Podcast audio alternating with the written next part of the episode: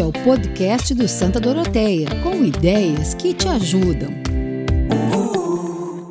Olá, eu sou Grace Becker, jornalista, e este é o podcast do Santa Doroteia. Hoje o nosso tema é organização financeira em tempos de pandemia. E quem está conosco, dando dicas e informações valiosas para as famílias, são o professor Jorge Henrique Lopes Ferreira, mestre em Ciências Contábeis e professor da Unicinos nas áreas de Gestão Financeira e Gestão Bancária, e Janaína Kunzler, bacharel em Economia e mestra em Gestão Educacional, diretora administrativa do Colégio Santa Doroteia e da Escola Santa Doroteia Planalto. Começamos então pelo professor Jorge. Professor, sabemos que em tempos normais um dos princípios da educação financeira é o da importância de se manter uma reserva para as emergências. Então eu pergunto: se em consequência da pandemia uma família tiver perdido receita por causa de desemprego ou de redução salarial, por exemplo, como ela deve administrar essa reserva financeira com sabedoria? Realmente, a reserva financeira para emergências é uma das questões mais importantes quando falamos em organização financeira pessoal. E eu elenco dois desafios associados a ela. O primeiro, obviamente, é como formar a reserva, e o segundo é como administrá-la, caso necessário. Então, uma vez que a família já conseguiu formar essa reserva, ela já ultrapassou a primeira barreira é, mas aí, obviamente, ela acaba se é, defrontando né, com este segundo desafio, que é a administração desses recursos. Nenhuma das duas é fácil de colocar em prática. Acontece que em tempos de recessão, quando alguma fonte de renda foi perdida e a família passa a consumir os recursos acumulados, ou seja, as reservas, entendo que a melhor dica seja utilize os recursos com parcimônia Pode parecer algo simples, mas sabemos que não é fácil. Comprar apenas o que é necessário é a palavra de ordem. Por exemplo, quando for ao supermercado, compre apenas o que irá necessitar, basicamente por dois motivos. O primeiro, não desperdiçar os recursos financeiros, e segundo, os alimentos são perecíveis. Se eles não forem consumidos, estarão sendo desperdiçados juntamente com os recursos utilizados para adquiri-los. E aqui, quando a família ela toma essa decisão, pensando nas suas finanças pessoais, ela também está colaborando com a sociedade. Uma vez que eh, alimentos desperdiçados, eles também não estão lá disponíveis no supermercado para serem vendidos para outras famílias. Certo, professor Jorge. Acho que essa é mesmo a dica mais importante, né? Utilizar os recursos com parcimônia. Mas o senhor mencionou o desafio de formar a reserva financeira. E daí vem a pergunta: e se a família não tiver conseguido fazer reserva? Como é que ela consegue buscar ajuda das instituições financeiras para realizar um empréstimo? E qual é o melhor tipo de empréstimo? Quando a família não possui reservas, primeiramente antes de qualquer coisa, deve realizar um corte dos gastos não essenciais. Caso a família ainda necessite de algum recurso externo, procure utilizar aquelas linhas de crédito com menor custo. Eu vou falar sobre três: cartão de crédito, cheque especial e empréstimo pessoal. Vamos começar pelo cartão de crédito. Caso a família saiba que tem condições de efetuar o pagamento da fatura do cartão de crédito na data de vencimento, utilize-o. Caso contrário, procure outras linhas de crédito.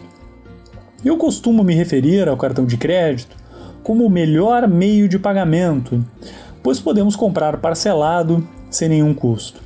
Mas também o cartão de crédito é a pior forma de financiamento, pois os juros pagos quando as faturas são pagas em atraso estão entre os maiores do mercado. Assim, utilize o cartão de crédito apenas se tiver segurança sobre a capacidade de pagamento da integralidade das faturas, na data de vencimento, obviamente. E o cheque especial, professor? Fuja do cheque especial. O cheque especial é a pior forma de financiamento para as famílias. Mesmo após as mudanças impostas pelo Banco Central, no sentido de reduzir o custo dessa linha de crédito, ela ainda é muito cara. O Banco Central limitou a taxa de juros do cheque especial para pessoa física a 8% ao mês. E embora algumas instituições cobrem taxas de juros abaixo deste máximo, o cheque especial costuma ser uma das linhas de crédito mais caras nas instituições financeiras. E empréstimo pessoal, professor Jorge? Caso a família ainda necessite de algum empréstimo para ser pago ao longo do tempo, saiba que o crédito com consignação em folha de pagamento é uma das linhas de crédito com menor custo no mercado. Caso a família não tenha a possibilidade de contratar esta linha de crédito consignado, ofereça alguma garantia real para o banco, pois os empréstimos com garantias costumam ter custo mais baixo. Isto ocorre pois as instituições financeiras acabam tendo uma menor percepção de risco quando existe uma garantia e acabam assim cobrando um custo menor dos tomadores de crédito. Por fim, pesquise as melhores condições de prazo e de custo entre as instituições financeiras. As diferenças de custo podem ser muito grandes no mercado. Professor Jorge, em relação a financiamento imobiliário, é vantajoso postergar as parcelas para ter um fôlego neste período em que os rendimentos estão reduzidos? Os bancos estão oportunizando para muitos tomadores de crédito a possibilidade de postergar os pagamentos das próximas parcelas de várias linhas de crédito, dentre elas o crédito imobiliário. Mas é importante não confundir este fôlego, que é simplesmente uma postergação dos pagamentos, com alguma isenção concedida por parte da instituição financeira. É importante que o tomador de crédito saiba que o banco não está abrindo mão de nenhuma cobrança. Ele está apenas possibilitando que os pagamentos que deveriam ser realizados no mês atual ou nos próximos meses sejam feitos em uma data futura, na maioria dos casos, sem cobrança de multas, mas, obviamente, mantendo a incidência das taxas de juros previstas em contrato. Caso a família necessite de recursos, negociar este fôlego com as instituições financeiras pode ser uma boa opção, priorizando as linhas de crédito com custo mais baixo, como o financiamento imobiliário, e tentando honrar aquelas mais caras. É importante ter em mente que é como se a família estivesse contratando um novo empréstimo, estando ciente que os pagamentos futuros irão aumentar e que existirá um custo financeiro sobre estes pagamentos que estão sendo postergados. Muito bem. E agora nossa pergunta é para a bacharel em economia Janaína Kunzler.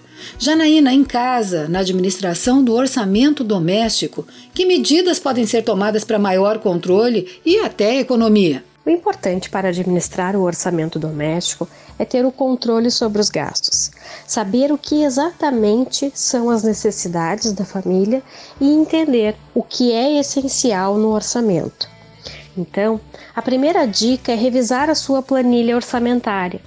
Se você ainda não tem, procure organizar uma lista de todas as despesas mensais da casa. E a partir daí, veja o que de fato é importante. Se pergunte: isso é essencial?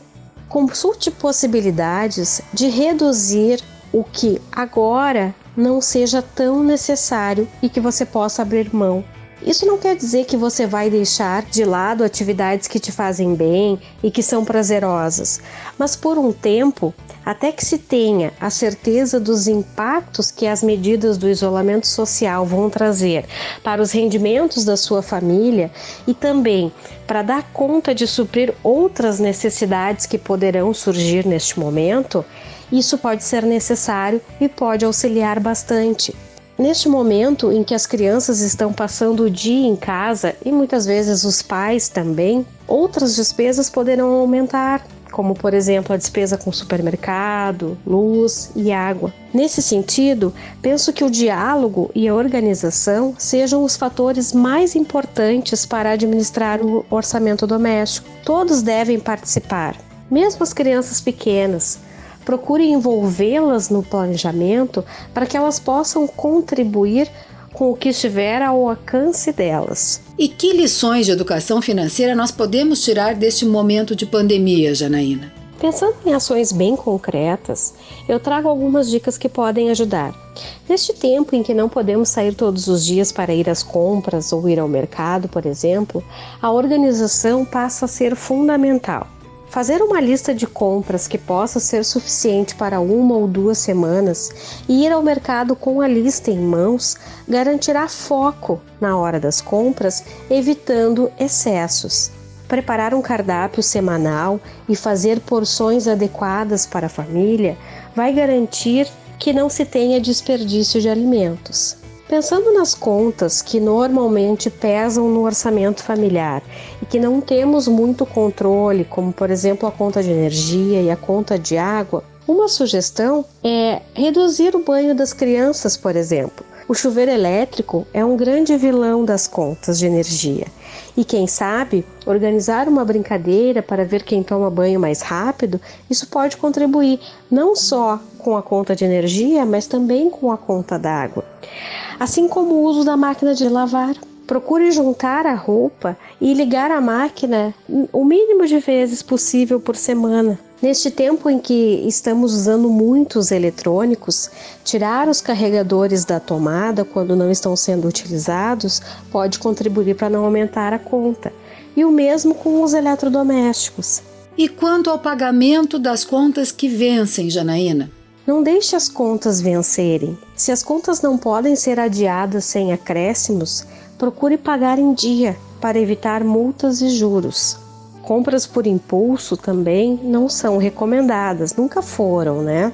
E agora com os shoppings fechados, né? Isso até pode nos ajudar, né? Pode deixar mais tranquilo. Ah, mas e a tentação das compras pela internet? As compras pela internet, as ofertas, elas costumam nos perseguir né? Basta a gente entrar num site ou outro que na sequência a gente é, recebe informativos de promoções. Então é bom ficar atento né? E evitar esse tipo de, de propagandas. Puxa, foram dicas ótimas e muito práticas. Eu acho que todos vão aproveitar. Eu sei que vou. Então, deixo para os nossos convidados fazerem agora suas considerações finais, começando pelo professor Jorge. Eu gostaria de dizer que os desafios impostos pela crise atual são grandes e precisam ser encarados com seriedade. Contudo, é sempre bom lembrar que as crises não duram para sempre e a atual, mais cedo ou mais tarde, assim como todas as outras, também acabará. Fiquem bem, cuidem das suas famílias, da sua saúde e das suas finanças. Um grande abraço e até logo. E agora, Janaína, alguma dica ou consideração final? Um problema fundamental da economia é que os desejos humanos são infinitos, mas num mundo em que os recursos são limitados. A pandemia está mudando os nossos desejos, mudando o nosso perfil de consumidor. O que antes parecia ser absolutamente necessário deixou de ser essencial. E isso não só para os adultos, mas para as crianças também. É preciso entender que não podemos ter tudo porque nos falta recursos. E como os recursos são escassos, devemos utilizá-los com moderação. Se vamos ao mercado uma vez por semana, é importante que as crianças saibam que não vão poder comer todas as maçãs no mesmo dia. Precisamos incluir as crianças no planejamento da casa, pedindo que elas contribuam com o que é possível, de acordo com a sua faixa etária, com pequenos gestos, como desligar a luz do quarto, fechar a torneira enquanto escova os dentes. Estes gestos poderão se tornar hábitos para a vida toda e contribuir na educação financeira delas. Então, é nesse sentido que eu penso que o que podemos tirar de lição deste período de pandemia é que devemos estabelecer uma outra relação com os recursos disponíveis.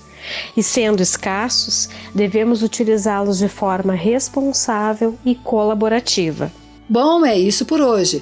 Agradecemos então aqui a participação do professor Jorge Henrique Lopes Ferreira, mestre em Ciências Contábeis e professor da Unicinos nas áreas de Gestão Financeira e Gestão Bancária, e da Janaína Kunzler, bacharel em Economia e mestra em Gestão Educacional, diretora administrativa do Colégio Santa Doroteia de Porto Alegre e da Escola Santa Doroteia Planalto. Sugerimos que cada um aproveite muito bem essas dicas, que certamente ajudarão a tornar mais leve esse período de exceção.